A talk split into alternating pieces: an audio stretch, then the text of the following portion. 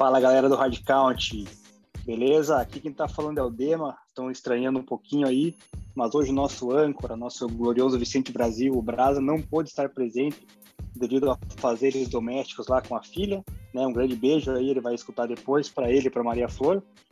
E vamos seguindo aqui, né, pro nosso 21 episódio, gente que tá aí na, nessa batalha, como o Brasa sempre, sempre fala. E para começar, eu vou chamar o meu querido amigo de sempre, Fábio Naldino, para dar seu boa noite, seu bom dia, seu boa tarde. Bado, tá contigo. Bom dia, boa tarde, boa noite, moçada. É... Sejam bem-vindos a mais um episódio aí, o 21 do nosso, do nosso querido Hard Count. Estamos com a ausência do Brasil desfalcado no elenco hoje, mas a gente tem também convidado aí, né, Deminha, que só vai apresentar na sequência que vai suprir bem essa ausência aí para a gente conseguir fazer mais um episódio massa para todo mundo ouvir aí. Então espero que vocês curtam e vamos lá.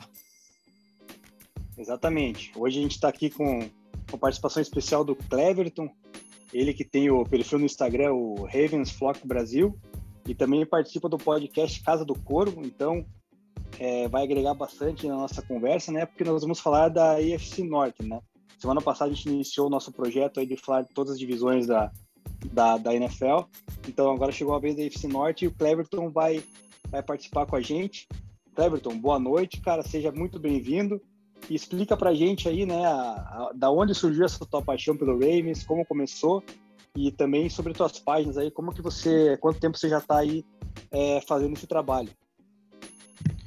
Boa noite, Dema. Boa noite, Fábio. Bom momento para você, ouvinte do Hard Count. Então, cara, é, a gente está aí na estrada já faz mais ou menos uns cinco anos, cara. Eu tava fazendo a conta, o podcast tem mais ou menos uns cinco anos. Fez aniversário em fevereiro. Uh, eu sou, assim, um fã relativamente recente de, de NFL, né? A minha história com o futebol americano começou com o meu irmão, torcedor do Chicago Bears, que assistiu os jogos é, começou a assistir os jogos primeiro que eu, né? E aí eu comecei a assistir, tentei me inteirar das regras, saber um pouco mais para poder acompanhar esse hobby dele. E aí o meu primeiro jogo foi o aquele inesquecível Super Bowl 47, né? No, no, no Mercedes-Benz Superdome, São Baltimore Ravens e San Francisco 49ers, que aconteceu de tudo, acabou luz, foi um, um forró bodó danado aqui na, naquele dia. E desde aquele dia eu me tornei um torcedor do, do Baltimore Ravens, né?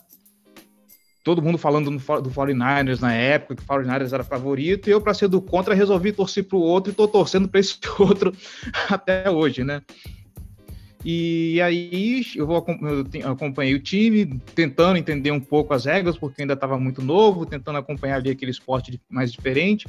Chega 2016, eu resolvi criar um projeto para mim, para me forçar a tentar tanto, tanto acompanhar o time como o futebol americano de fato, e daí nasceu a Casa do Corvo, né? A gente começou com um blogzinho simples lá no Blogger, lá no, no Google, e aí depois de um tempo veio a ideia, eu junto com o Giba Pérez, que é o cara que me acompanha no podcast, a gente fazer esse projeto.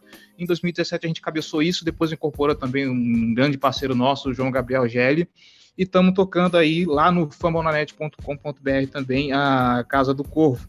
Fambonanet que hospeda a gente. E só para fazer uma distinção, que o Ravens Flock Brasil e a Casa do Corvo são dois projetos separados, tá?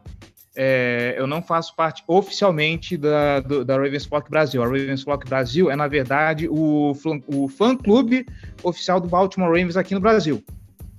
O time, ele detém eu não sei a respeito dos outros times, eu sei que o Patriots tem um perfil oficial aqui no Brasil também.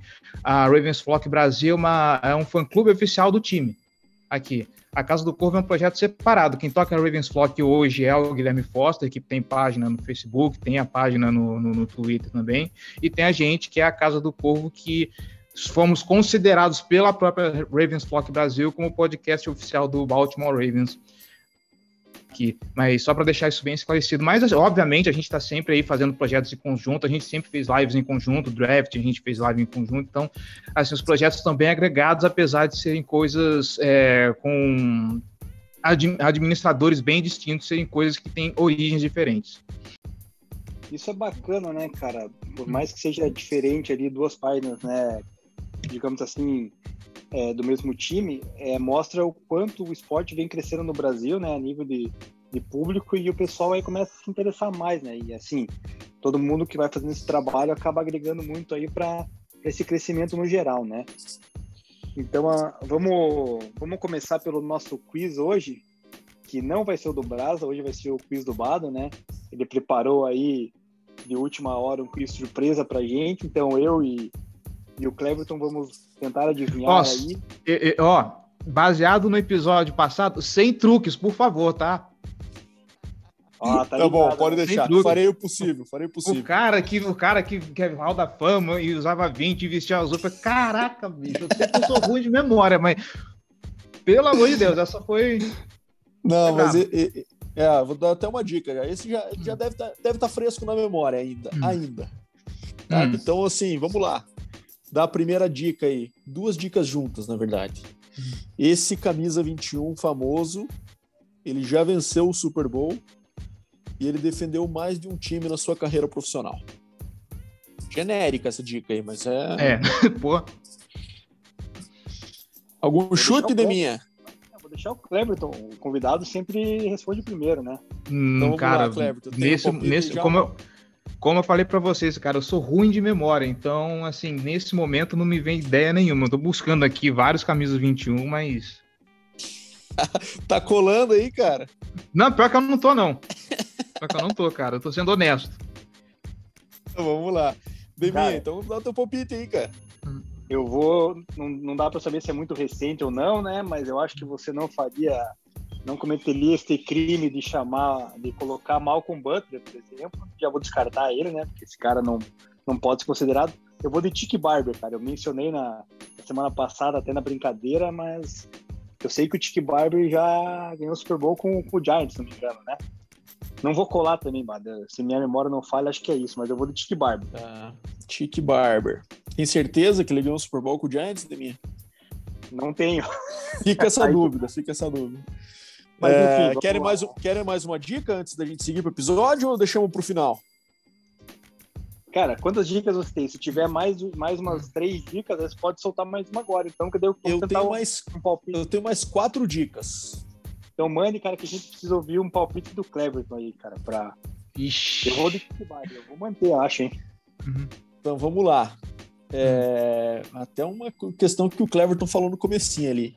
Esse hum. cara está no Hall da Fama. Puta, camisa 21. Isso aí.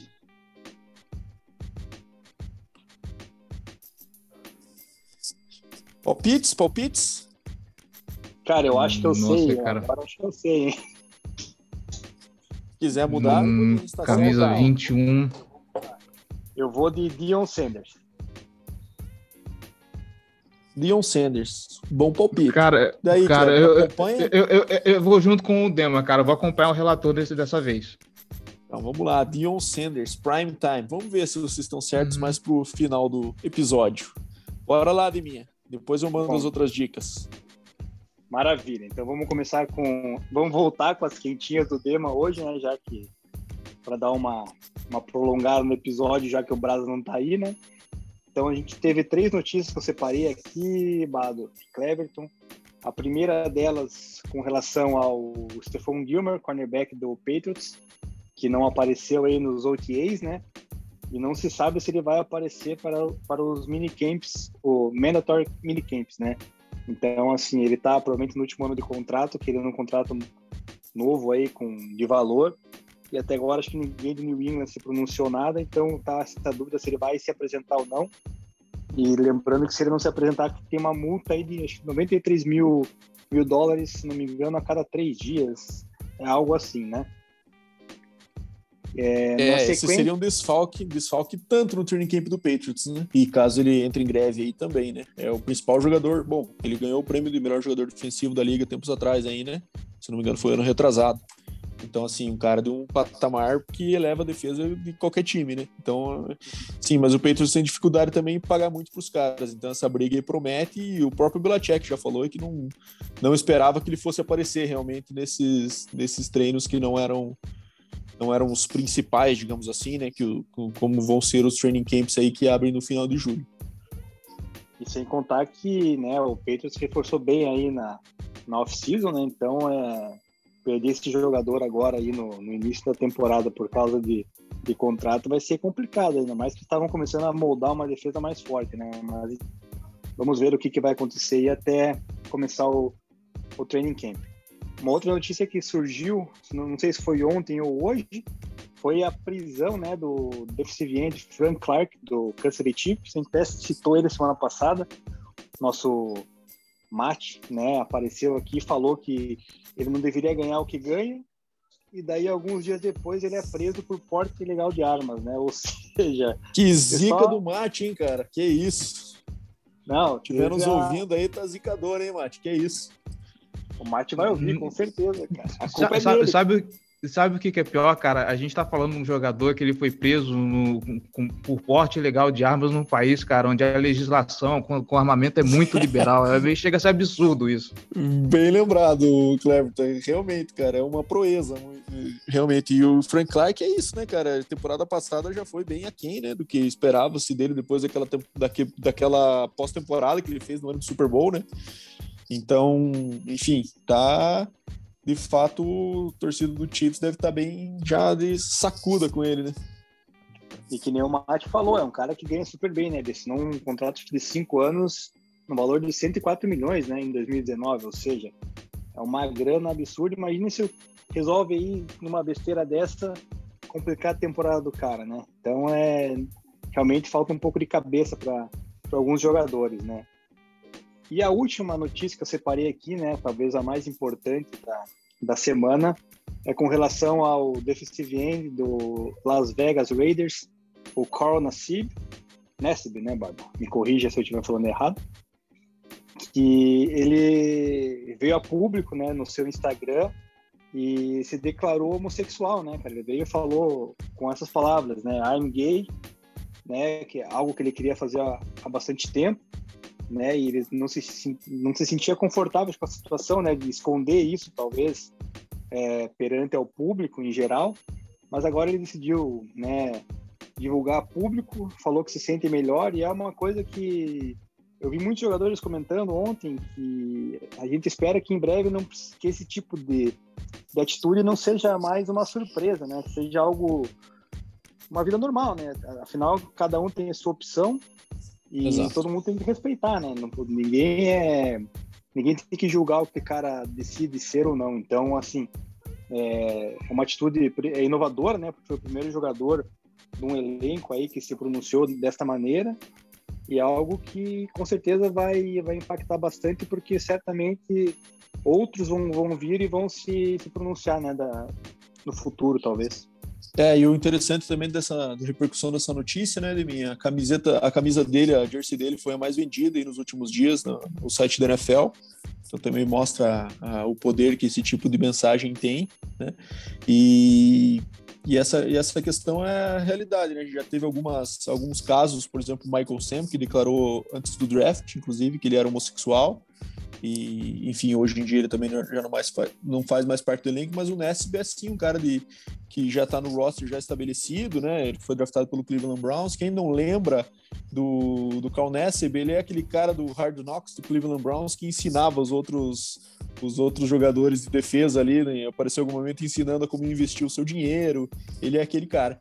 Então hoje ele está no Raiders, né? então é, aproveitou, se sentiu bem, se sentiu à vontade para se declarar e, e, como, como Deminha falou, a gente espera que esse tipo de notícia ao longo dos anos aí acabem perdendo esse efeito de surpresa, né, e se tornem cada vez mais naturais, que esse que não seja notícia, né, que não volte a aparecer nas quintinhas do demo no futuro, porque se torna um fato corriqueiro. É, exatamente. Teve uma polêmica aí essa semana ainda envolvendo a Eurocopa lá, que né, o estádio lá da Alemanha eles queriam iluminar né, com as cores do, do orgulho lá LGBT, que aí, isso, né, que isso mesmo. Me faltou, LGBTQIA+, e quanto mais gêneros, mais letras a gente vai agregando aí. Isso mesmo. surgiu a polêmica porque eles queriam iluminar o estádio, não iluminaram porque é, teve uma, uma lei na Hungria lá que proíbe agora menores de 18 anos de se envolver com esse tipo de assunto. Enfim, é uma, uma besteira tremenda, né? Uma falta de, de sensibilidade até da, da UEFA, eu achei, na minha opinião, mas a gente espera que futuramente ninguém precise mais ter que ficar falando disso aí, que todo mundo se respeita, né?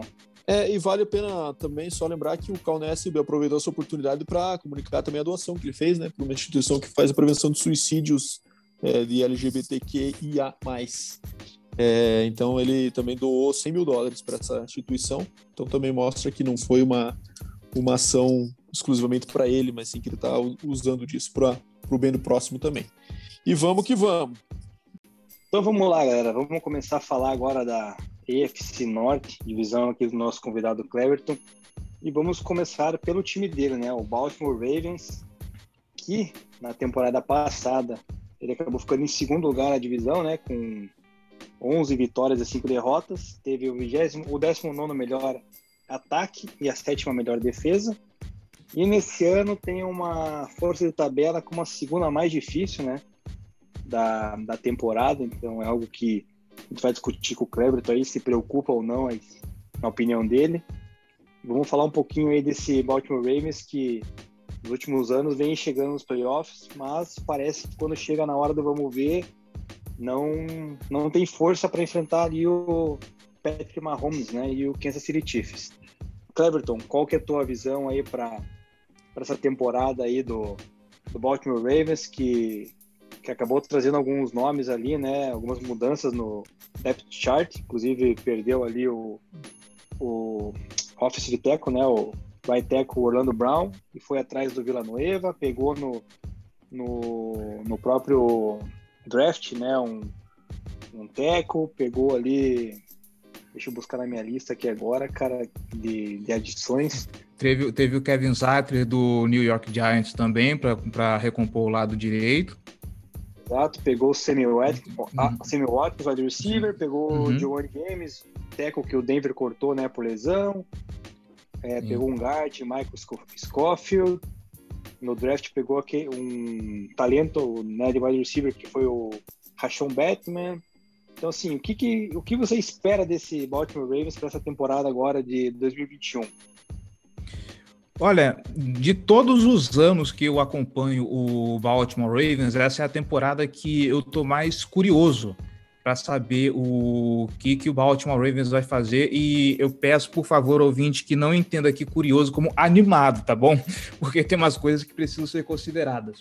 Uh, vamos lá a gente, o Baltimore Ravens, né, teve um 2020 bastante complicado. Teve a aposentadoria do Marshall Yanda, que desconfigurou toda a, a, linha ofensiva. Era um grande, praticamente um Hall of Fame né, da, da, na linha ofensiva. Teve a lesão do Ronnie Stanley e as peças que foram recrutadas no, no draft não corresponderam tanto à altura até porque teve o problema da pandemia, que não permitiu que os, que os times treinassem, não teve a, a pré-temporada, então tudo isso para quem é calor prejudica para uma linha ofensiva, que é um setor onde você depende de harmonia dos jogadores, é complicado você jogar a galera na fogueira.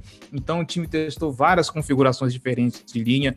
Obviamente que isso prejudicou o, o jogo do Lamar Jackson, porque agora ele não se sentia tão protegido no pocket, ele sofreu muito com pressão na temporada 2020. Uh, e para esse ano, uh, obviamente que o Baltimore Ravens foi atrás, né? Como já foi falado aqui pelo Dema, o Baltimore Ravens foi atrás do, do, do Alejandro Villanueva, que justamente por isso permitiu que o Orlando Brown Jr. fosse embora, que mesmo que ele ficasse, ia ficar uma situação muito chata, porque ele realmente ele queria jogar. Para quem está por fora da situação do Orlando Brown Jr., ele é um cara que queria ser pago, ou pelo menos ele queria jogar como left tackle. E o Baltimore Ravens já dispõe de um left tackle titular, que eu imagino até que se torne um, um hall da fama daqui para frente, que é o Ronnie Stanley. Por mais que o Ronnie Stanley tenha se lesionado e, e ainda há uma incerteza de como ele vem para a semana 1, ficaria inviável para o Baltimore Ravens pagar dois left tackles, então o Orlando Brown preferiu ser trocado. E acabou indo para o Kansas City Chiefs, que foi uma, uma troca que foi meio que um ganha-ganha para os dois times. Então hoje a linha ofensiva do Baltimore está reforçada com o o Kevin, com o Alejandro Villanueva vindo do Pittsburgh Steelers. tá vindo com o Kevin Zatri do New York Giants, então o lado direito tá meio ajeitadinho. Veio o Ben Cleveland no, no draft de Georgia, que é um baita de uma adição, vai ser um baita de um guard, então nós esperemos que a linha ofensiva esteja mais estável.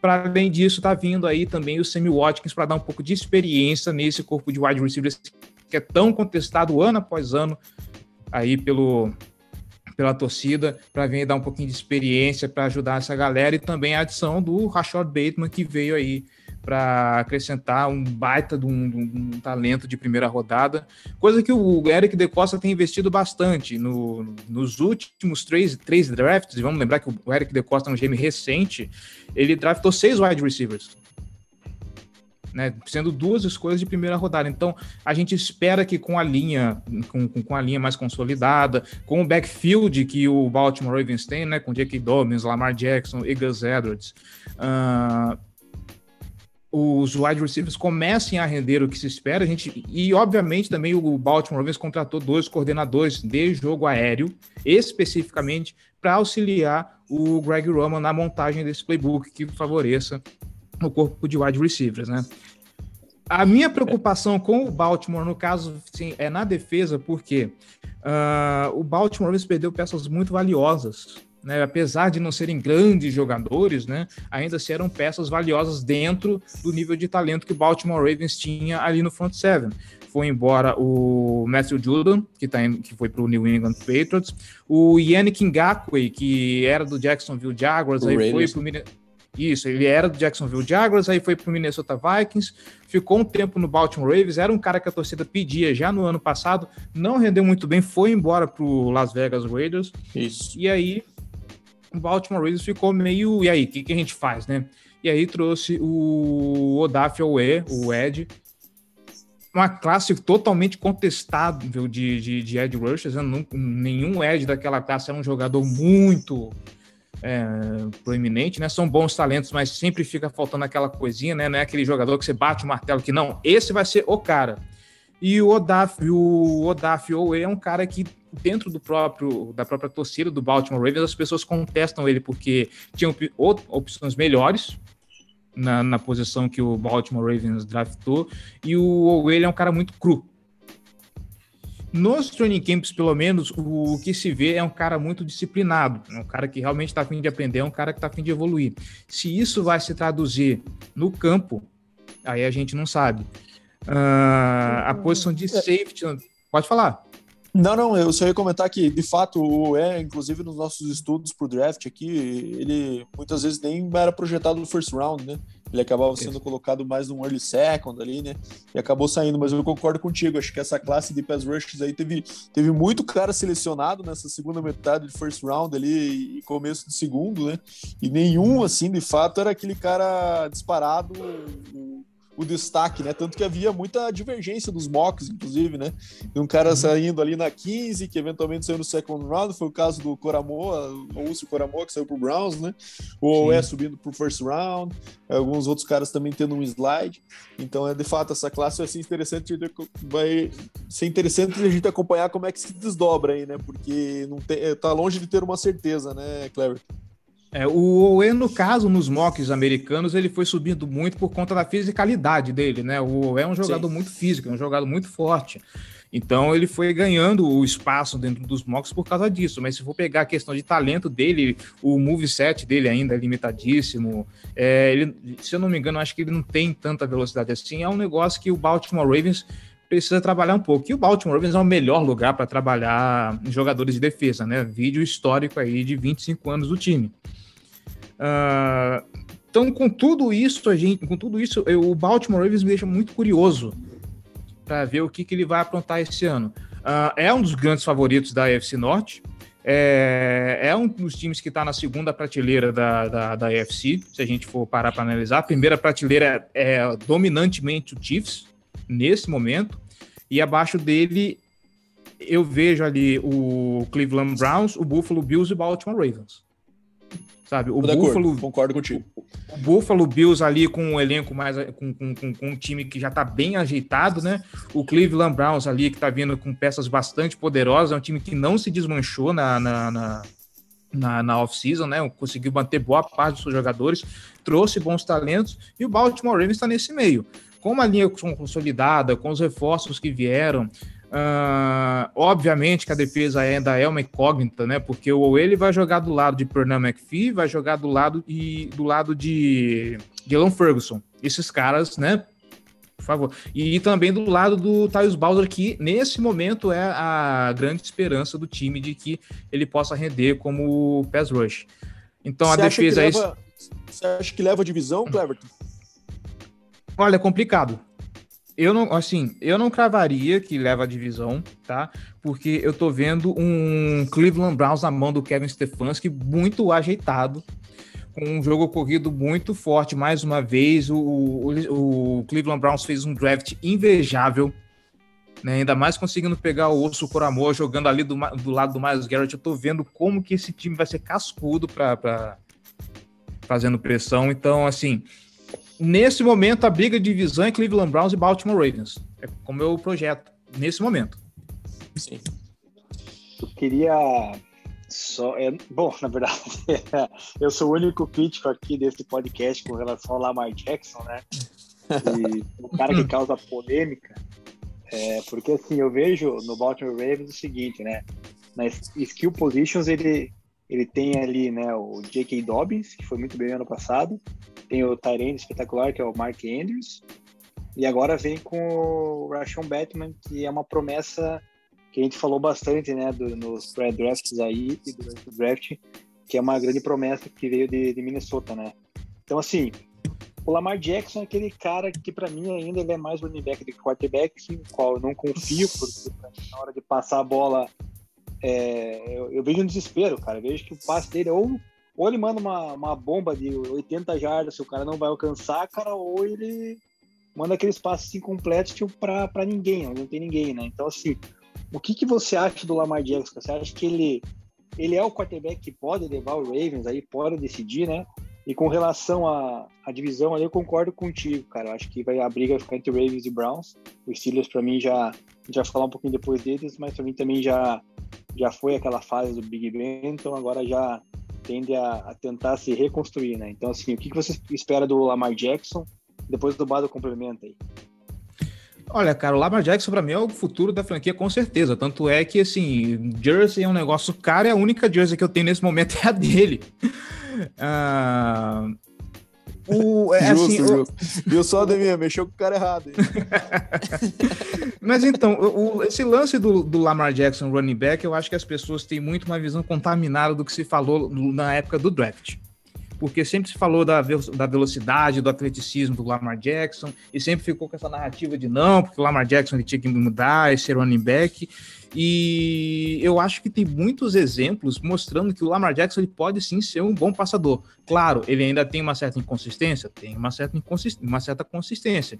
Ele ainda tem problemas com alguns passes em profundidade, passe para fora dos números, ele mesmo já reconheceu que não é o forte dele, ainda tem alguns problemas, mas eu evoco aqui nesse momento o jogo que está mais fresco na minha memória, aquele Cleveland Browns e Baltimore Ravens, quando o Baltimore não tinha quarterback nenhum, porque o Trace McSorley conseguiu a façanha de se lesionar naquele jogo, e o Lamar Jackson volta do banheiro destruindo sabe? Então, Sim. assim, o, o Lamar Jackson ele tem o talento, sabe? É falta o esquema de jogo ajudar, né? Porque uma coisa que a gente sempre reclamava muito, o, até aquele jogo contra a Filadélfia na temporada de 2020, uh, ah, vocês podem pegar, podem fazer as contas.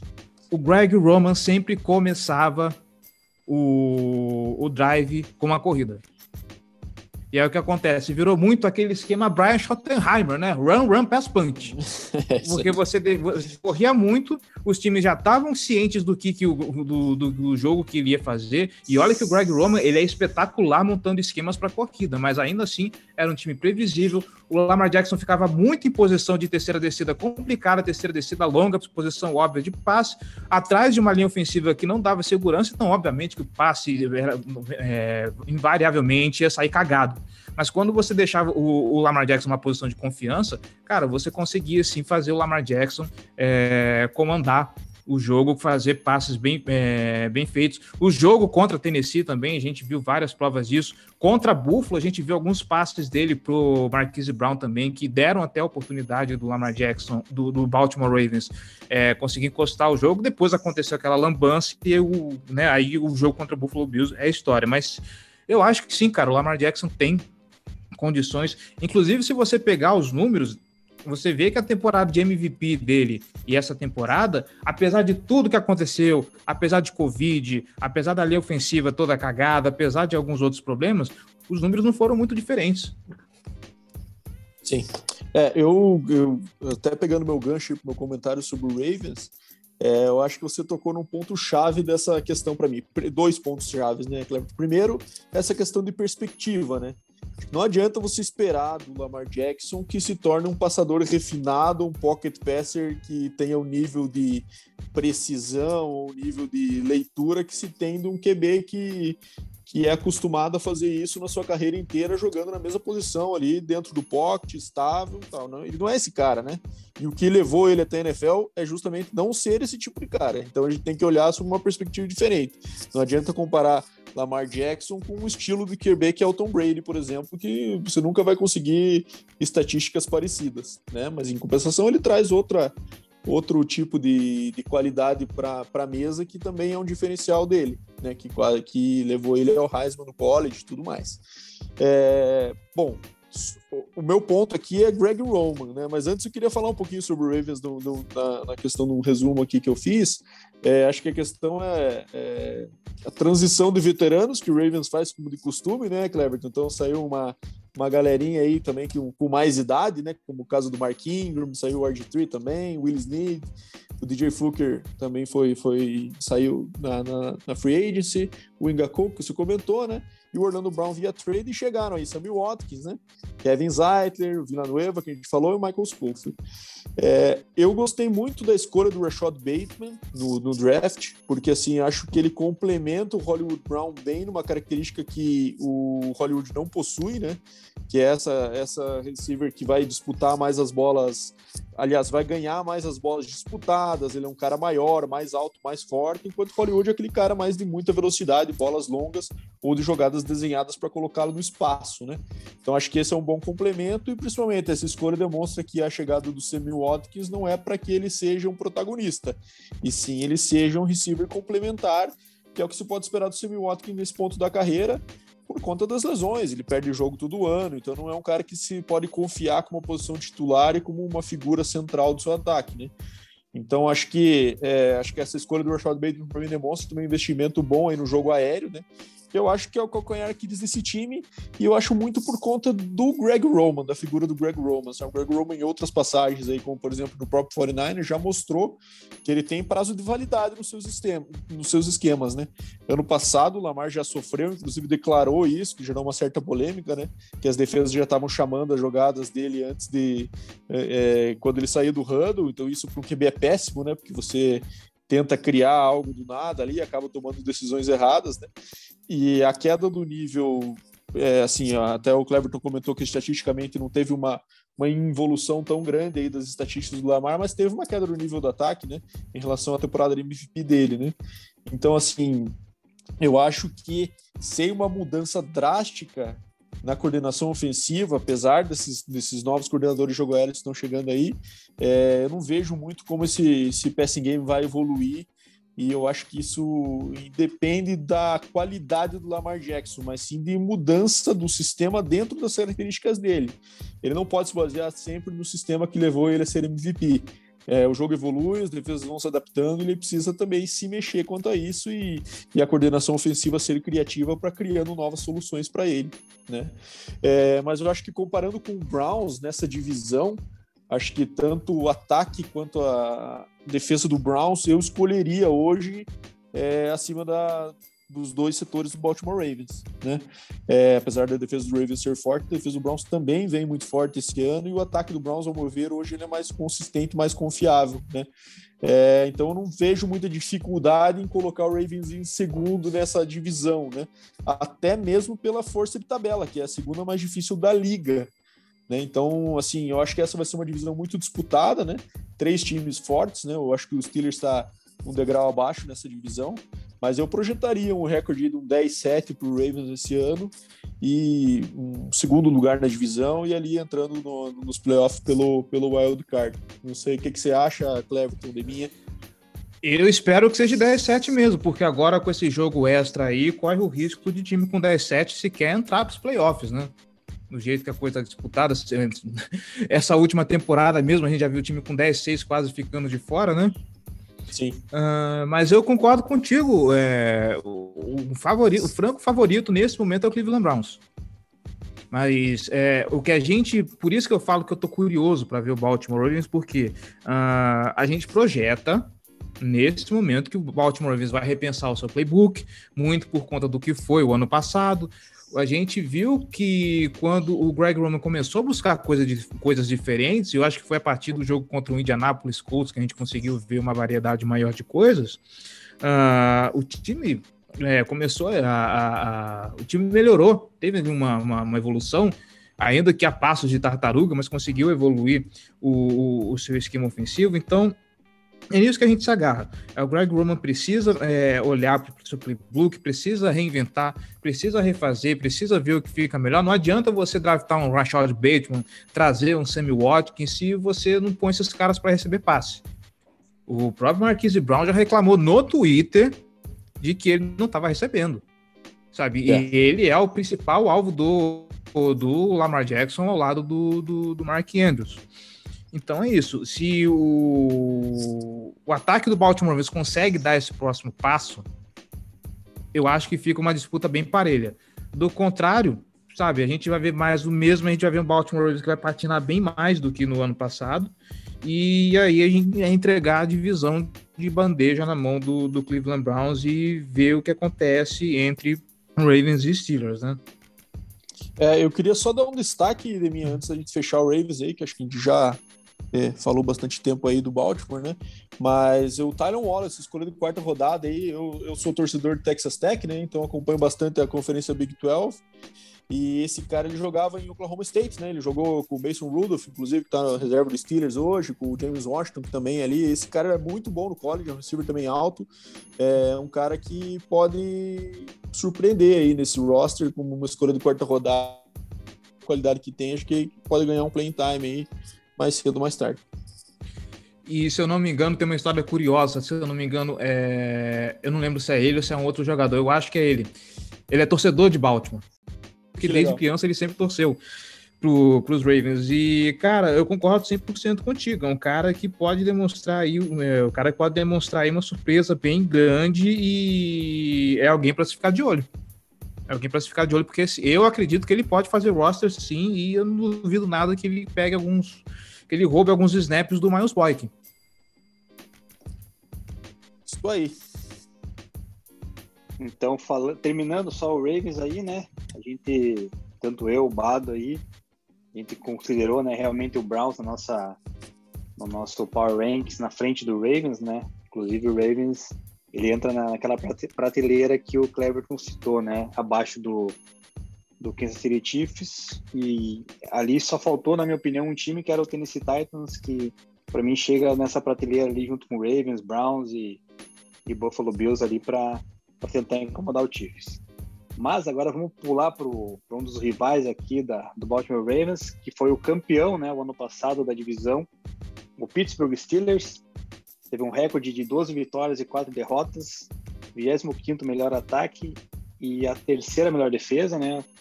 Ou seja, a defesa que segurou muito bem as pontas lá para o time do Big Ben Roethlisberger. E esse ano tem a primeira tabela, tabela mais difícil da liga, né? Ou seja, não vai ter trabalho fácil Steelers, que na minha opinião, aqui eu vou falar a minha rapidamente antes, depois eu deixo vocês falando. Na minha opinião, o Steelers vai ficar em terceiro lugar nessa divisão, brigando ainda, inclusive, para ser um pouquinho melhor do que o Bengals, cara. Eu duvido que, que o Bengals aí. É, duvido não, né? Acredito que o Bengals faça uma, uma campanha que possa surpreender, inclusive com a volta do Joe Burrow, né? Que a gente vai falar depois. Mas o Steelers, para mim, vem numa decadência muito grande, cara. Vem perdendo armas ofensivas ali, né? Importantíssimas. A defesa tá, tá segurando, mas não sei até quando vai, vai segurar, né? Toda essa, esse, essa bomba. E o Big Ben parece para mim que está em fim de carreira, cara. Já não, não aguenta mais, né? Então vamos só passar aqui rapidinho quais foram a, as aquisições e, a, e o que, que o, o Steelers perdeu aí, né?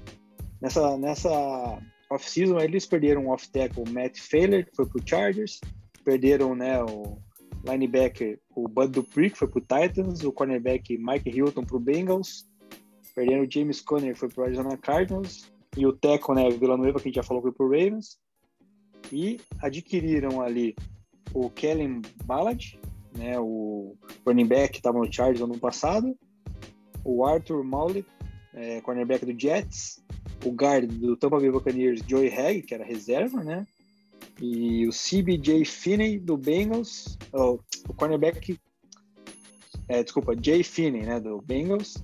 Ou seja, trouxeram os nomes aqui, cara, que, na minha opinião, não são jogadores que vão causar muito impacto nesse time de Steelers para esse ano, né? Então, perderam peças mais importantes do que adquiriram, no caso, né? Então, para mim, o, o, Steelers, aí a gente tem muitos amigos, ouvintes aí que são torcedores do Steelers e vou polemizar com eles, né? Para mim, o Steelers já está entrando num declínio que não sei quando volta a se recuperar. O que, que você acha aí, Cleverton? Você que tem o Steelers como rival, aí acho que acompanha mais perto do que eu. Cara, uh eu, na verdade, eu não acho. Eu tenho certeza que o, o Pittsburgh Steelers, nesse momento, é um time em reconstrução. Sabe? É, a gente já viu bons momentos com aquele ataque fulminante do, com, com, com os Killer Bees, né? Big Ben, Antonio Brown e Le'Veon Bell. A gente sabe que hoje Chase Claypool e, e Juju. Smith-Schuster não são, não, não são futuro para nenhum time, né? Juju ah, quase o... saiu, não sei. É, o Juju quase é, Aliás, falando no Juju, é, o Alejandro Villanueva, na primeira entrevista dele como Raven, deu uma alfinetada nesse caso é aí. Fala... TikTok, é. né? Isso, exatamente. Então você vê que a galera tá meio mordida com essa história. Porém, uh, por mais que o Pittsburgh Steelers seja um time em reconstrução nesse momento, Big Ben está em fim de carreira, ele precisa de uma linha estável, principalmente para o tipo de jogo que o, o, Pittsburgh Steelers está se propondo a fazer, e eu não sei se vai mudar para 2021, né? Que é um, jogo muito aéreo, com, passe, com, com bastante passe em profundidade. Uh, a gente precisa lembrar que o Mike Tomlin ele é um técnico, ele não é um dos melhores técnicos da NFL à toa, esse cara consegue tirar leite de pedra não à toa. Aí falem do calendário muito fácil, aí falem o que quiser, mas ainda assim, 11 vitórias são 11 vitórias. Sabe? Com aquele time que o Pittsburgh Steelers tinha. Mas é isso, é um time em reconstrução. Uh, eu vou falar um pouco do draft porque o pessoal critica muito a escolha do Nadir Harris de, de Alabama. Primeiro por ser um running back saindo em primeira rodada. Mas, como eu falei, o, os Steelers em 2021 com o James Conner não rendendo aquilo que o time imaginava que ele poderia render, e olha que o, o, o teto do James, do James Conner eu já acho limitado, você transforma um time muito previsível. Então, a gente viu muita conexão direta do Big Ben com o, o Chase Claypool, ou então com o Juju também, que é o o outro wide receiver do, do time. Então, o, o Nadir Harris, por mais que as pessoas critiquem, eu consigo enxergar a ideia por trás dele, de você dar um descanso para o Big Ben, você aproveitar mais o jogo corrido, né? Você ter um, um ataque mais equilibrado, você dá um descanso para um quarterback que ele tá velho, tá em fim de carreira, mas ainda ah, então você dá um pouco de descanso, não exigir tanto do Big Ben com um, um jogo corrido mais proeminente, esses Steelers pode ser que ele belisque alguma coisa. Claro, é o time que vai ali mordiscar um, um wild card, talvez, não sei, com muita sorte. Só que é um time em reconstrução. O Pittsburgh Steelers agora é um projeto para o futuro, a ver o que vai se desenvolver. Isso aí. É, eu, eu prevejo uma, uma queda aí no Steelers, né? Como a gente tem comentado. Acho que a, o mérito no passado, óbvio, tem mérito na temporada de 11, mas é um mérito, na minha visão. É, o Cleverton, Cleverton até falou aí, fale o que quiser da, do calendário, mas eu vou ter que falar. Realmente foi muito dessas 11, muito dessas 11 vitórias aí foram pela facilidade da primeira metade do calendário ali, que foi algo que uma coincidência seguida da outra ali. Os times mais fortes chegaram eventualmente em uma fase. E, então, e assim, os 5 mil jogos adiados por causa da Covid também, né? Teve jogo contra Titans adiado, isso. jogo contra Ravens adiado. Isso também, e, mas esse ano o negócio inverteu para outro polo, né? Foi agora uhum. para a primeira força de tabela mais difícil, né? É, então acho que assim, o ataque é, foi muito abaixo, né? Maquiado pela, pela fraquíssima schedule da primeira metade do ano passado, né? E eu gostei da escolha do Nadir Harris também. Acho que ela foi um tiro certo no sentido de tentar, com o talento dele, forçar a manter esse jogo corrido por mais tempo nos jogos, né? Você investir num running back tão cedo, vai, querendo ou não, se forçar a utilizá-lo, diferente do que foi no passado, que o, o jogo corrido dos Steelers foi nulo, né? É, e abandonava-se em qualquer momento. Às vezes o time que controlando o posse, querendo ganhar o, só fechar o jogo e não tinha condições de fazer isso porque não tinha um jogo corrido estável, tinha que ficar passando a bola em situações arriscadas. Né? É, mas a questão é assim, a OL é no nível bastante questionável, né? Isso que a OL dos Steelers foi um ponto de forte da, do time na última década aí, em alguns momentos, quando, quando tinha o Mike Monchek, inclusive, de, de treinador da OL, em algum momento aquilo ali foi um ponto forte e agora está nessa, nessa situação aí que é bastante questionável, né? Mas eu acho que as boas notícias para o Steelers ficam por conta desses dois talentos jovens, seja o Nadir Harris, quanto o Tyrene também, o Pat Fryermuth, né? Que uhum. não é um Kyle Pitts, né? Que foi pro Falcons lá na quarta overall, mas é um, é um cara também que pode se tornar titular aí. Tem o Eric Ebron à frente dele no depth hoje, né? Mas eu acho que é um cara que pode conseguir um playing time aí mais, mais cedo do que se espera, né? É, acho que a defesa manteve também a continuidade, né? Mas vai ter bastante trabalho esse ano com esse schedule aí bem difícil, né? E eu acho que essa combinação aí que a gente tem desse desequilíbrio, né, entre as fases de defesa e ataque, né? E a força de tabela complicada, eu acho que me leva a crer que o Steelers vai ser sim o terceiro dessa divisão, como a gente falou. Não estou tão pessimista como o Demin aí, falando que ele vai estar mais próximo do Bengals, né? Mas eu projetaria um recorde aí de um, de um 9-8 ou de um 8-9, né? Para o Steelers. Eu acho que fica fora de playoffs esse ano, na minha visão, e vai ter. Então, pro ano que vem, vai ter que tomar uma decisão aí sobre essa reconstrução que passa muito também pelo futuro do Big Ben, né? Que ano passado teve uma temporada razoável, mas é, eu acho que ele também fez muito parte do problema. Teve muita polêmica também com ele trocando jogada, fugindo do jogo corrido para puxar o jogo para ele, né? Então vamos ver como é que os Steelers decidem seguir em frente enquanto a isso em 2022 eu acho que essa temporada não é muito otimista, não. Só para falar né, da questão da reconstrução do Steelers, o Mike Tomlin ele assinou um, uma renovação de contrato, né? Agora nessa off-season, né, se não me engano. Ah, cara, mas é isso do Steelers, a gente não precisa nem comentar de, de, técnico, né, cara? Porque os caras não vão. Eles saem quando querem, né? Os Steelers mantém muita continuidade de treinador aí, né? A gente tá falando de Chuck Noll, Bill Cowrie e Mike Tomlin foram técnicos nos últimos, sei lá, 50 anos, digamos assim. É, na, na, na, história da franquia, o Pittsburgh Steelers só teve três técnicos, cara. É, é, então. é uma estabilidade, é uma estabilidade maior do que funcionalismo público. Então não vai ser uma temporada aí que, que vem abaixo do ano, depois ele ter já vencido um Super Bowl, depois de consistentemente ter levado o time aos playoffs, que vai fazer ele correr risco, muito pelo contrário, acho que a moral dele segue altíssima, e se o Steelers decidir por, por fazer uma reconstrução mais agressiva, com certeza ele está incluído nesse plano de comandar isso, né? Então acho que também, é, acho que ele mantém a estabilidade aí mesmo.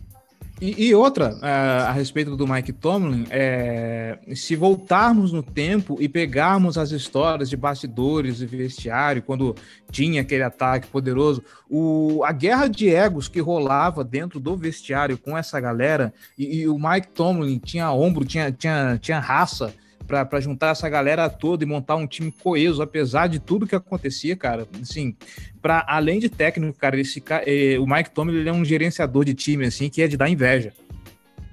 É verdade, concordo contigo. Ele já teve muita estrela, né? Muito cara com personalidade fortíssima e ele sempre manteve esses caras bem direcionados, sob controle no objetivo comum. Ele realmente ele é um cara que tem a, o, a esse domínio de como lidar com pessoas, né? De, de, diferentes estilos aí, que é muito importante no futebol, que é o, provavelmente o esporte mais democrático e com mais diversidade nesse sentido aí que a gente conhece. Sim. E falando de domínio, né, de, de elenco e tudo mais, um treinador novo aí que parece ter domínio sobre seu seu elenco é o Kevin Stefan, Stefanski do Cleveland Browns, né, que vai falar agora aqui que é o terceiro time da divisão. Ele finalizou o ano passado com a mesma campanha do, do Ravens, né? 11 vitórias e, e 5 derrotas. Teve o 16º melhor ataque e a 17ª melhor defesa. Esse ano tem a nona força de tabela, ou seja, tabela um pouco mais fácil que Ravens e Steelers, né? O que pode também facilitar, né? Nessa caminhada que a gente vem citando aí do Browns fazer aí, quem sabe, a, vencer a divisão. E o Cleveland Browns, cara, é um time que me, me, me surpreendeu, na verdade, no ano passado e tem tudo para surpreender ainda mais, né, cara? O Cleveland Browns teve algumas adições importantes nessa off-season aí, como o Jadavion Clowney, teve o Malik Jackson do Philadelphia Eagles, teve também, né, o linebacker do Colts, Walker Jr., foi buscar lá no draft o cornerback que precisava, né, o Greg Newsom, pegou o Coramoa, pegou umas peças importantes, né, para um time que já, já é bem consolidado, né, tem um, um ataque ali que, na verdade, é uma peça que, na minha visão, que não é muito interessante é o quarterback, né, que para mim o Baker Mayfield ainda é uma incógnita, mas tem uma dupla de running backs absurda com Nick Chubb e Karim Hunt, e os wide receivers a gente fala, né, a dupla Jarvis Landry e o Beckham Jr., além do Austin Hooper, né, que foi um um excelente destaque, né? E do lado defensivo, o, tem o Miles Garrett e também tem o Denzel Ward, cornerback, que são muito bons. Né? Ou seja, assim, o Cleveland Browns tem uma equipe muito forte, né? Tanto no ataque quanto na defesa. E a gente acredita, né? Todos nós aqui falamos que o Browns vai, vai quem sabe, vencer e vai entrar ali para incomodar o Chiefs já na questão da IFC, né? Então, Bado, né? Comecei com Cleverton nos outros, nos outros dois times. Vou começar com você agora. O que, que você espera desse Browns aí, que a gente tá vendo como uma sensação aí? É esquisito falar isso, né, cara? Depois de tanta desgraça aí na história do Browns, a gente entrar na, no, numa temporada com uma expectativa tão positiva, né? Acho que muito pelo que se mostrou, na, principalmente na fase final da temporada passada ali, né? É, eu acho que a notícia fica mais por conta de dois fatores, né? Esse favoritismo inédito na divisão, né? Que apesar de ser uma divisão muito difícil, é certa, eles, o Browns, Browns é certamente o time mais equilibrado na, nas duas principais fases do, do esporte nesse, nessa divisão, né? Que é a defesa e o ataque, né? Não desmerecendo os special teams, mas é, a, eu acho que o Browns nessas fases ele tem um diferencial nessa divisão. E o retorno do Odell né? que é um assunto que, querendo ou não, independente de você gostar ou não gostar do cara, é um tema relevante, né? É, eu acho que o time é claramente orientado para a corrida, né? E isso, até pegando o gancho que você comentou na abertura de minha, sobre o Baker, eu também não acho que o Baker vai ser um cara espetacular na carreira um dia, né? Então acho que é até bom que ele esteja num time que seja orientado para a corrida, né? É, mas é um time que não tem espaço para produção grande de dois wide receivers estrelas como são Beckham e Landry, né? É, como provavelmente eles gostariam estatisticamente de ter, né? Então, mas eu acho que o sucesso de 2020 é um argumento importante para que esses caras se controlem, sabe? Em especial o Odell Beckham voltando aí, né? É, por mais um ano ou dois, né? Buscar essa janela do Super Bowl que está tá mais aberta em Cleveland em 2021 do que já teve nas últimas, sei lá, três décadas, digamos assim. É, eu acho que o Odell vai sim bancar o good guy ali, independente do resultado. Se for é, é, independente do resultado, acho que depois disso ele segue seu caminho, sabe? Não acho que ele vai ter um futuro longo da carreira aí dele em Cleveland, sabe? Seja por um fracasso total dessa temporada ou um sucesso máximo, acho que a tendência é uma, é um, uma separação aí desses de Browns e Odell Beckham para o futuro, sabe? É, até mesmo para o ano que vem. Né? Achei interessantes movimentações defensivas também que o Browns fez com, com o Jerivion Clown, com o Malik Jackson, com o Tech McKinley, né, que é um cara considerado buster no, no draft de Atlanta. E no draft muito curioso para ver o, o Augusto Coramoa, né, após o slide que ele teve, né, teve alguns boatos até de problemas de saúde que fizeram que ele, que ele escorregasse para o segundo round, mas acabaram não se confirmando. E eu gostei bastante da escolha do Greg Nilsson, né? Achei bem certeira para formar uma dupla de altíssimo nível ali com o Denzel Ward, né? Acho que é um time bem completo, completaço mesmo, e minha projeção é do recorde de 12 e 5 e uma e o título da divisão aí pro Browns que, que não vem há muito tempo. O Ozzy Nilson, nesse momento, está de coração partido com essa primeira escolha do Browns, só para deixar registrado aí.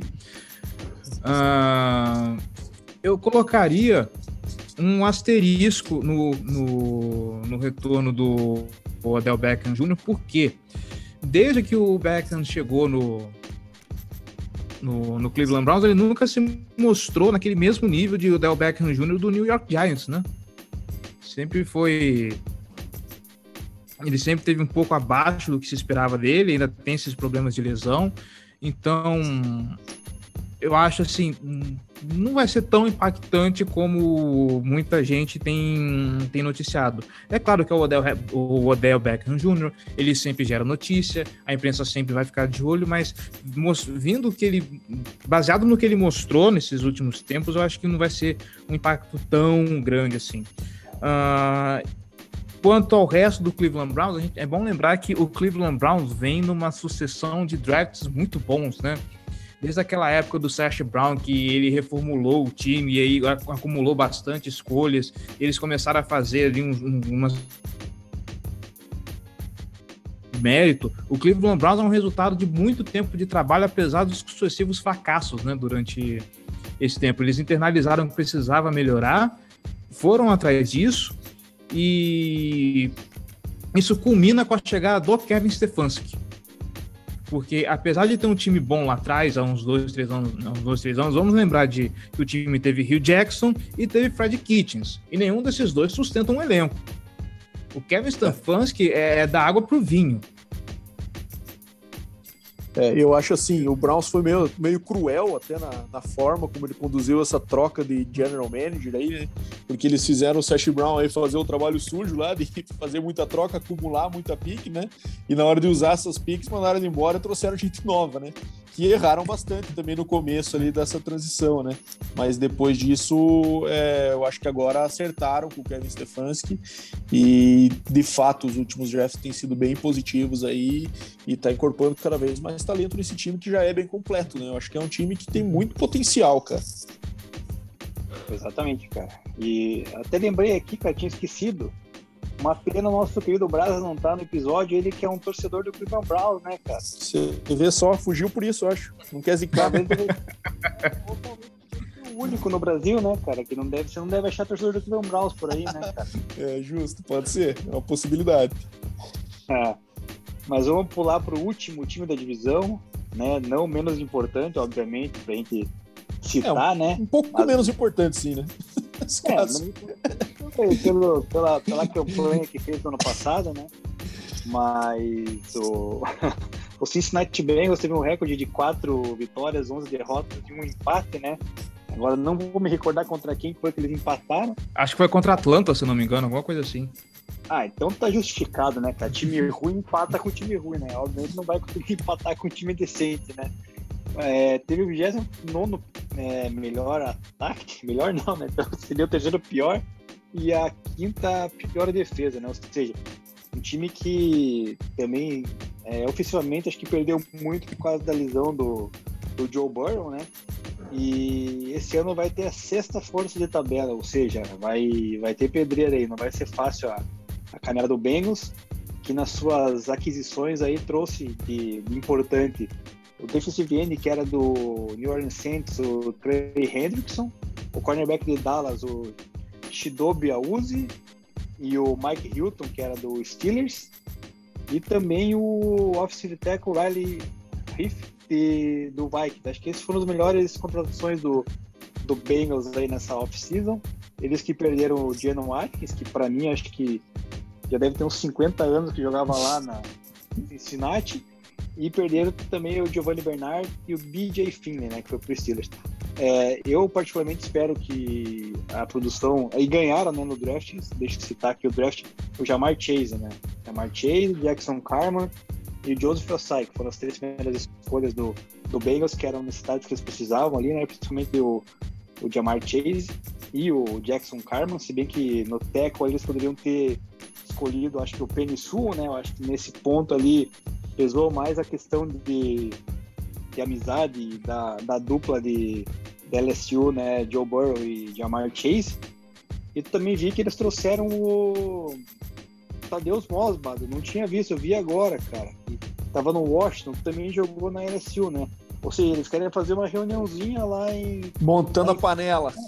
É, querem fazer uma panelinha lá, cara. Cincinnati também... Burrows. É, é, isso aí. Então, assim, para mim, o time vai render um pouco melhor, né? Com a volta do Burrow, com certeza. Ele saudável é um, um quarterback que já se mostrou espetacular desde a época de college. Não sei para vocês.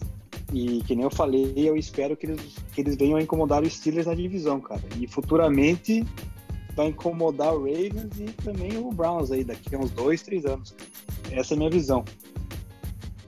É, eu acho que, cara, o, o Bengals, acho que a escolha do Jamar Chase faz com que eles tenham um trio de receivers de muito potencial, assim, sabe, cara? Eu acho que até vai dar um tempo pro que de adaptação pro Jamar Chase que pode ser importante, né? Ele pode ainda não produzir como se espera nesse começo é, por uma escolha ali que foi a, uma escolha top 5, mas ele pode ter um tempo de adaptação bom, porque ele tem ainda o T. Higgins, que é um cara que surgiu muito bem aí, né, recentemente, e o Tyler Boyd também, que é um cara confiável, né? São peças que dão boa sustentação, né? Acho que eles têm. É, foi uma escolha que fizeram, né? Optaram por, por pegar o, o Jamar Chase e não ir no um tackle e na proteção. Então, eles obviamente têm problemas na proteção, né? eles apostaram aí no Riley Reef como right tackle e no desenvolvimento aí do Jackson Carman também, como, inicialmente como guard, né? É, mas a força de tabela não ajuda, né? A gente tá falando da sexta tabela mais difícil aí numa temporada de comeback do Joe Burrow, de recuperação, né? É, na minha visão, segue na lanterna da divisão. Acho que uma grande vitória seria uma temporada de 17 jogos aí do Burrow, seria uma excelente notícia, né? E, bom, e na defesa fica esse destaque para a contratação do Trey Hendrickson, né? Que foi um cara que teve muita produção pelo Saints no ano passado e aproveitou para ser pago e pagou bem aí o Bengals por ele. Mas eu não vejo nada melhor que um recorde de 6-11 ali por ali, lanterna dessa divisão. E, e, o teto realmente é esse de mim. Acho que uma temporada ruim dos Steelers e eventualmente uma acima do esperado aí pro Bengals para eles conseguirem ficar em terceiro, mas também fora de playoffs num melhor cenário. Mas eu a minha expectativa de fato é a, é a lanterninha mesmo para nossos amigos de Cincinnati. O Bengals é um time que também está no modo rebuild, né? Mas é um time que já está no modo rebuild já faz algum tempo.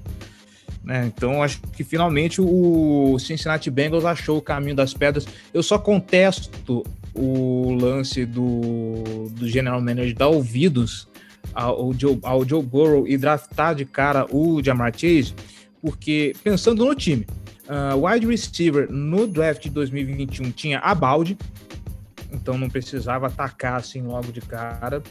E a linha ofensiva era um fator que precisava ser direcionado de qualquer forma. Afinal de contas, o Joe Burrow, o Joe Burrow perdeu a temporada passada porque não tinha proteção. E ok, ele quer passar a bola para o Jamar Chase, okay, tudo bem. É, se é isso, ok, é vontade dele. Mas é só lembrando que sem proteção ele só vai passar a bola para o Jamar Chase no Madden. É, um cara que. é verdade, é verdade. Né? Pô, vai sofrer eu entendo o Joe Burrow, mas eu acho que ele tinha que pensar primeiro no, no time, depois pensa nas amizades. É, eu acho que devia riscada. ter se investido em linha ofensiva. É, eu acho arriscadíssimo. Eu acho que Porque deveria ter se investido em linha ofensiva. Ainda, e ainda uhum. sem proteção, né? É um risco alto. E ainda mais o segundo ano dele porque o pessoal já sabe o que, que ele vai fazer mais ou menos, né? Então, é, eu, eu investiria em linha ofensiva. Uh, ok, o Burrow, você quer um jogador para chamar, você quer um jogador amiguinho seu? A gente vai correr atrás, mas por enquanto a gente primeiro precisa cuidar de você, que é a joia do time. Sabe, não adianta você querer fazer passe, querer fazer touchdown se você tá lesionado. Então, por favor, fique no seu canto. Quem apita aqui é o general manager. Trouxeram o Jamar Chase, ok, ótima adição, baita jogador, eu acho que vai dar muito certo essa química. Eu só temo pela saúde do Burrow nessa temporada. É, isso que você falou é verdade, questão de, de ouvir o jogador ali e tal, né, cara? Veja bem a, como é que tá lá a questão do Houston, Texas lá, né, que deram o valor ali pro Deshaun Watson, falando que ele tem influência na escolha do, do treinador, sei lá o que, que foi lá em Houston, acabaram não ouvindo ele deu todo esse problema que ele pediu para sair e tal, fora os outros aí extra-campo que a gente futuramente vai citar novamente, né? Mas Fechamos, né, Bado? Fechamos, uma... acho que cobrimos bem a FC Norte. Pode complementar. Uma, cu uma, uma curiosidadezinha rápida, uma curiosidade rápida a respeito da FC Norte. A gente está falando de força de calendário. Para não dizer que é tudo tragédia, a EFC Norte é a divisão que menos vai viajar esse ano. O Cincinnati Bengals é, é, se não me engano, é o time que menos viaja, aí vem seguido de Steelers, Browns, aí vem Buffalo Bills para atrapalhar o rolê todo, em quinto lugar é o Baltimore Ravens. São cinco times que menos viajam na NFL inteira. O é, já é uma Val... divisão privilegiada nesse aspecto, porque times de geograficamente mais próximos, né? Como Isso. tem os dois de Ohio aí, que é o Bengals e, e o Browns, né? É, o que quebra o Baltimore Ravens, no caso, é o Devin Broncos, porque o jogo é fora, tem que atravessar o país para jogar lá no Colorado, mas de resto é tudo. É, os jogos que seriam mais distantes são todos em casa. Então o resto é tudo próximo ali. A, a NFC Norte, que a, gente, que, que, que a AFC vai enfrentar, é tudo pertinho também. Então é assim um alento no meio desse calendário problema é viajar para Denver e perder, né? Nossa! Bate na madeira três vezes, cara. Ainda mais é, nosso Denver... amigo Dema é torcedor do, do, Denver né? Broncos aí, Claire. Uhum. Por isso que ele tá com essa piadinha infame aí, como se alguém se assustasse com o Denver Broncos hoje em dia. Não, é, já, já rezou para Nossa Senhora dos QB Elite, para Aaron Rodgers descer lá no Colorado? Foi o que eu falei semana passada, continuo na reza, cara. Mas estou rezando todo dia para Aaron Rodgers aparecer no, no Colorado para poder levar o time pro, pro Super Bowl aí, cara. Porque nem eu falei, o Denver vem forte se tiver quarterback, né? Sem tá quarterback, certo. daí fica difícil. Mas assim, é, é uma região que você falou geograficamente muito, muito próxima, né? Cleveland, Pittsburgh, Cincinnati. Então é, é bem mais tranquilo. Acho que toda, acho que nenhuma outra região de dos Estados Unidos tem o, os times tão próximos quanto a região FC Norte, né? Então acho que essa questão de viagem acaba já diminuindo bastante, né? Uhum. Eu espero brevemente conseguir aqui, né, meu, meu novo visto de turista americano para poder pular ali. Boa. onde eu estou, cara. Eu posso eu posso visitar todos esses jogos ali, cara, fazer o bate-volta sem problema, cara, porque é tudo questão de oito horas aqui, no máximo de, de dirigindo. Então, fazer uma, uma tripzinha não ia ser nada ruim, né? Mas Estou vamos aí. encerrar com o quê? Com, teu, com tuas curiosidades? Vamos para é curiosidade? curiosidade? Curiosidade rápida aqui, depois te fecha o quiz. Pode ser? Pode, manda ver. Então, curiosidade da semana, eu vou falar um pouquinho sobre vacinação, né? É, tá tendo essa polêmica nos Estados Unidos, né? Assunto bastante polarizador por lá, né? Quanto a se vacinar ou não, né? Acho que é uma para quem tem vacina disponível, pode entrar nessas polêmicas aí, né? E lá tá rolando essa situação. Então ele tá com alguns atletas se colocando contrários à vacinação, como é o caso do Cole Beasley e do, e do Joe Mixon, né? Falando que não vão se vacinar, que não querem colocar substância no corpo, porque eles assumem o risco.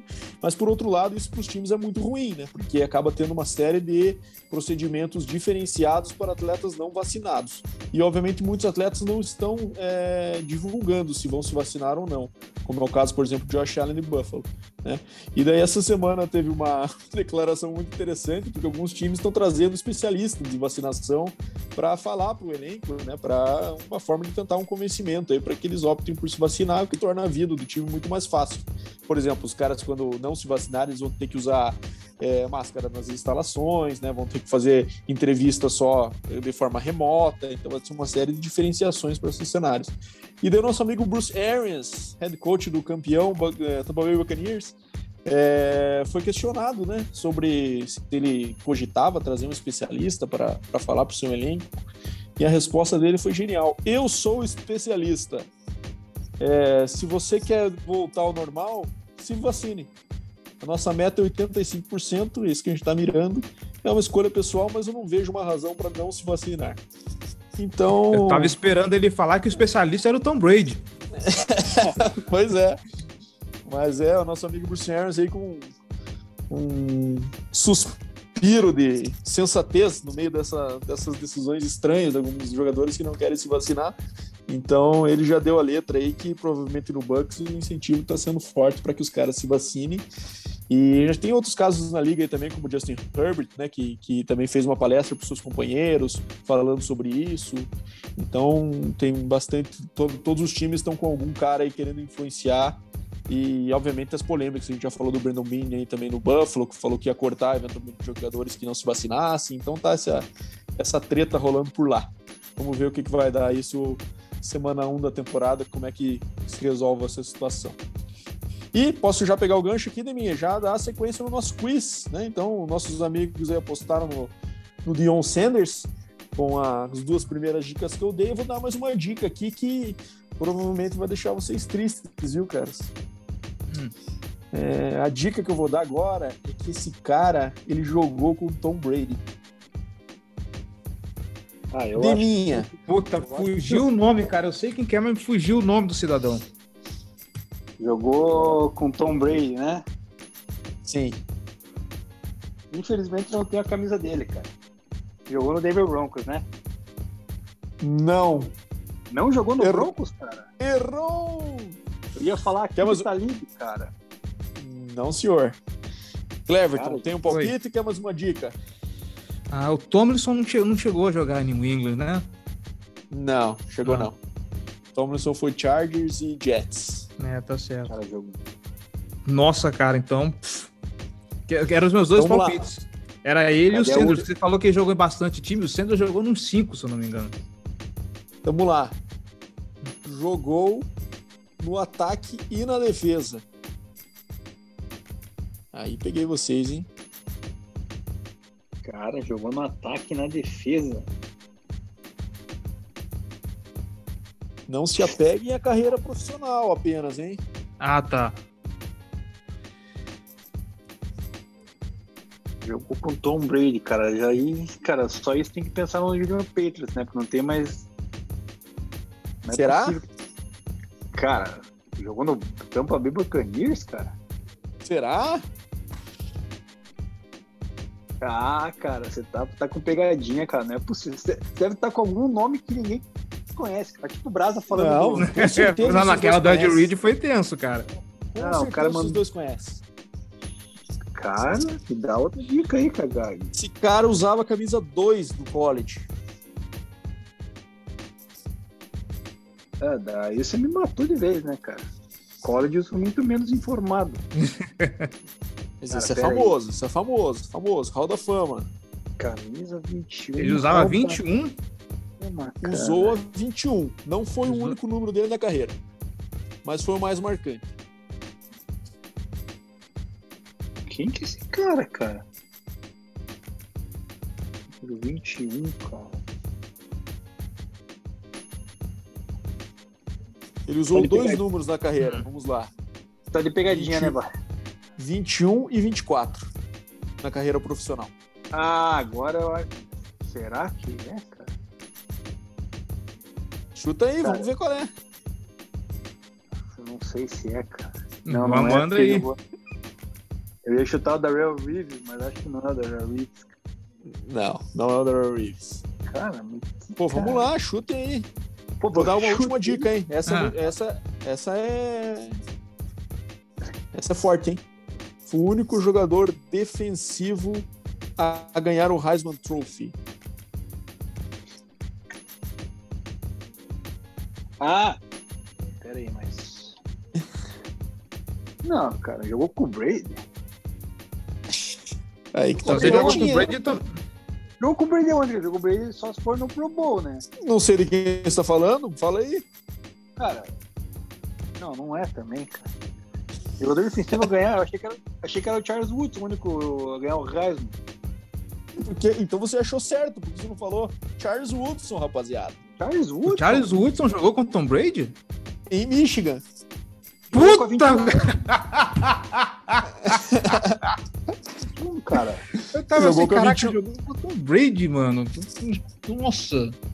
Onde que ele usou 21, cara? No Green Bay Packers, ele foi campeão do Super Bowl.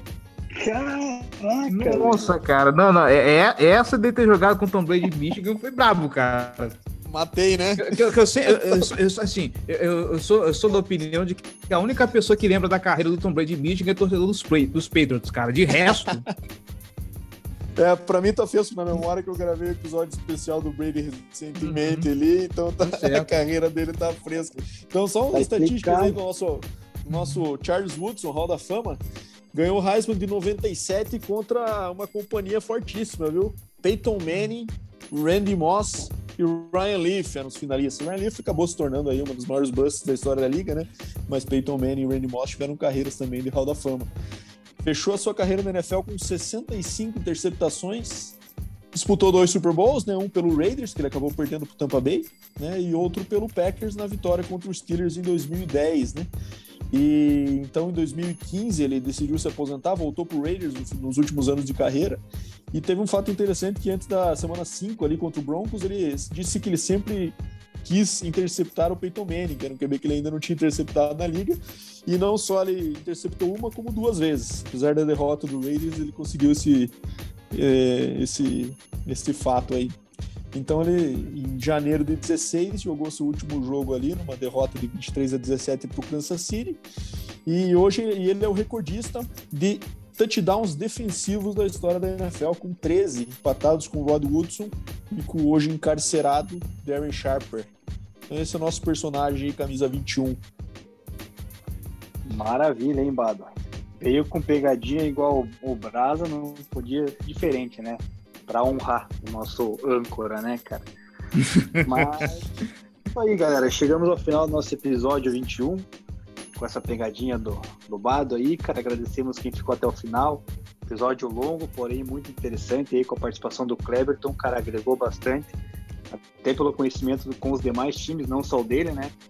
Que se fosse eu convidado de algum podcast, ia me bater, cara, porque eu sei mais do Broncos e nos rivais eu quero a distância, né? Não quero nem saber. Mas agradece aí, Cleberton.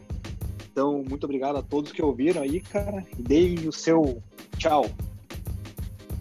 Obrigado, Demo. Obrigado, Fábio. É, muito obrigado a vocês, ouvintes do, ouvintes do Harry Count, por terem escutado até aqui. Agradeço muito o convite, cara. Espero retornar mais vezes aí para os próximos episódios, quem sabe. E é isso aí. Você que quer ouvir um pouquinho mais de Baltimore Ravens ou sobre a FC Norte, que a gente costuma, invariavelmente costuma falar, né? Porque afinal de contas acaba esbarrando na galera. Acompanha a gente aí, Casa do Povo. Nosso podcast está no Spotify, nosso perfil no Twitter, Facebook, Instagram, tudo arroba Casa do Corvo. A gente tem canal no YouTube também, que volta e meia eu pipoco algumas notícias, algumas curiosidades, opiniões sobre o time, youtube.com.br Casa do Corvo. E é isso. Um grande abraço para todo mundo e estamos aqui ansiosos para chegar setembro logo, né? É isso aí. Vale, primeiro eu queria agradecer a participação do Cleverton aí, Cleverton. Obrigado aí por ter enriquecido a discussão aí com a gente. Foi muito legal o debate aí, todos os, os dados que você trouxe dos, dos times da UFC Norte. É, também dá uma moral aí para a Casa do Corvo aí, o podcast, o trabalho bem legal que o pessoal faz sobre o Ravens. E também pedir, né, que o pessoal nos siga aí também, o pessoal do Ravens que vem ouvir a gente aí esse episódio por conta da, da presença do Cleverton aí, é, que também siga nossas redes aí, que, que que nos ajude também a, a conseguir mais engajamento aí, que é que a gente vem tentando no, com esses 21 primeiros episódios. 22, na verdade, que teve o especial do Brady, né? Mas um bom dia, boa tarde, boa noite para todo mundo. Obrigado para quem chegou até aqui. E semana que vem tem mais com o nosso número 22.